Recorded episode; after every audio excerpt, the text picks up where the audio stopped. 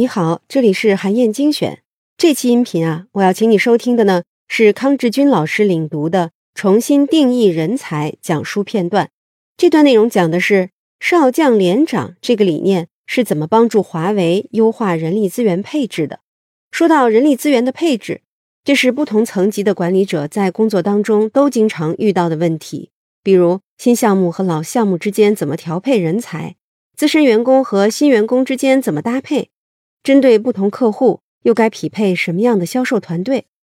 可以说，任正非啊，称得上是人才管理方面的战略级大师。在华为这个会有九千个项目同时进行的庞大组织里，他就提出了一个理念，叫做“少将连长”，帮助华为实现了人才的最优配置。那么，“少将连长”指的是什么？具体是怎么实施的呢？一起来听听看吧。华为确实它的管理的各个方面吧，都有很多值得研究的地方。我们不一定照搬，但是去学习它，去研究它，可以去领悟到它在整个的业务和管理当中啊，很多独到的一些理念。在这个阅读这个任正非先生很多讲话的时候，一个非常强烈的感觉就是，华为是一个非常强的战略导向的公司。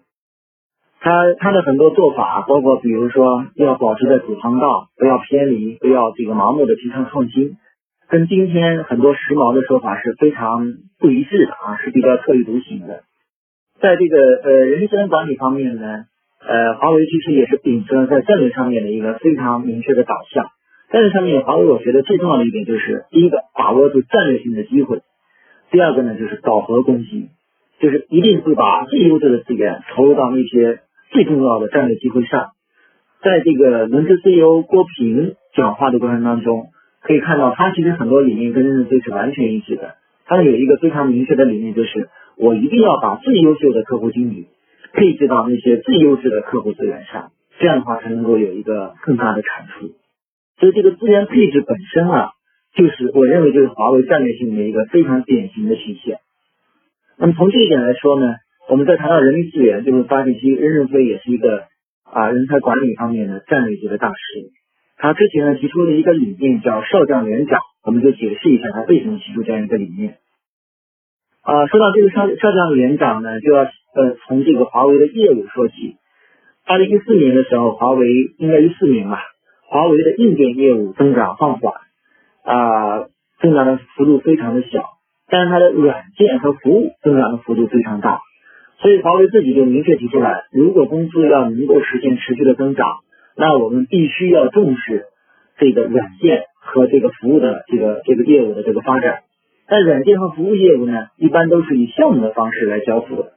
所以呢，华为才提出来说要打造以项目为中心的眼镜蛇式组织。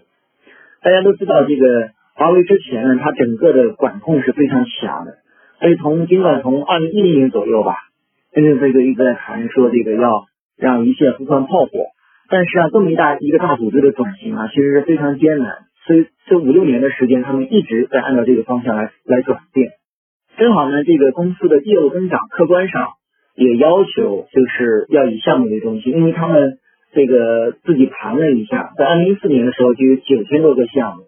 这个项目的话是交付这个呃软件和服务的最重要的一种形式，而且他们项目管理呢是有很大的提升空间。所以他们就提出来打造以项目为中心的人力设施的组织。总体的构想呢非常简单，其实还是模仿美军的打法，就是前端的这个部队的话要精英化、小型化，然后后台呢要建设的足够的这个这个信息化，能够更有效、更敏捷的来支撑前端，达到这样一个组织形式，跟美军的话是非常像。那么这样一个组织架构构建，大家可以看到它的逻辑非常清晰。它不是为了划小经营单元而划小经营单元，而是确实业务的持续增长，客观上要求他们要打造以项目为中心的这样一个组织。所以这个逻辑是想跟大家先说清楚的，就是我们可以看到华为的组织变革跟很多企业相比来说，最大的一个差别就是，它不是说有一个组织理论非常的时髦，或者其他的企业都在这样做，所以我才这样做，而是因为它从业务出发，看到业务的增长，客观上要求需要这样一个架构。所以他才按照这个架构来进行调整，这是呃，我想啊，提醒大家关注的一点啊，就是你任何一个管理的动作，必须要以业务或者战略为起点，不能是以自己的这个工作说我要做得更漂亮，或者因为这个工具更是更领先，所以我就这样去做。那么在这个架构之下呢，一个看似不起眼的岗位就出来了，就是他的一线的销售。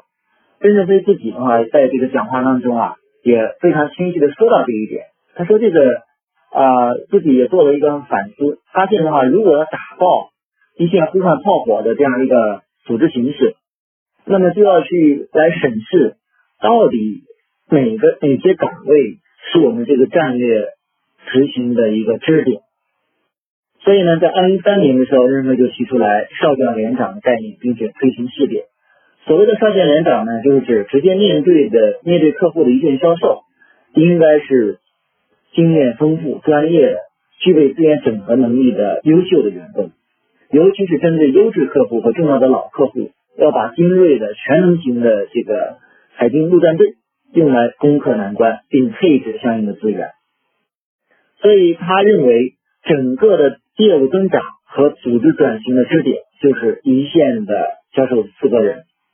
他自己也说了一句话：“他说，传统金字塔的最底层，过去级别最低，他们恰恰是我们面对 CEO 团队、面对复杂项目、面对极端困难突破的着力点。而过去的配置呢，恰恰是在最远点着力，就是说原来。”不起眼的一线销售，在新的业务增长策略当中，已经变成了最最重要的岗位。所以，我想这一点的话，其实也是华为啊非常了不起的一个地方。就是他所谓的战略思维，并不是要求全面改善、追求完美，而是要抓住主要矛盾，找到系统中的支点和杠杆点，然后集中优质资源，争取能够一击而破。所以，与华为相比，我们会发现，在绝大部分的组织当中啊。都缺乏这样真正意义上的战略性的人才策略。好，以上啊就是我为你分享的内容。我在阅读资料里为你准备了本期音频的金句卡片，欢迎你保存和转发，更欢迎你在评论区留言分享你的精彩观点。韩燕精选，明天见。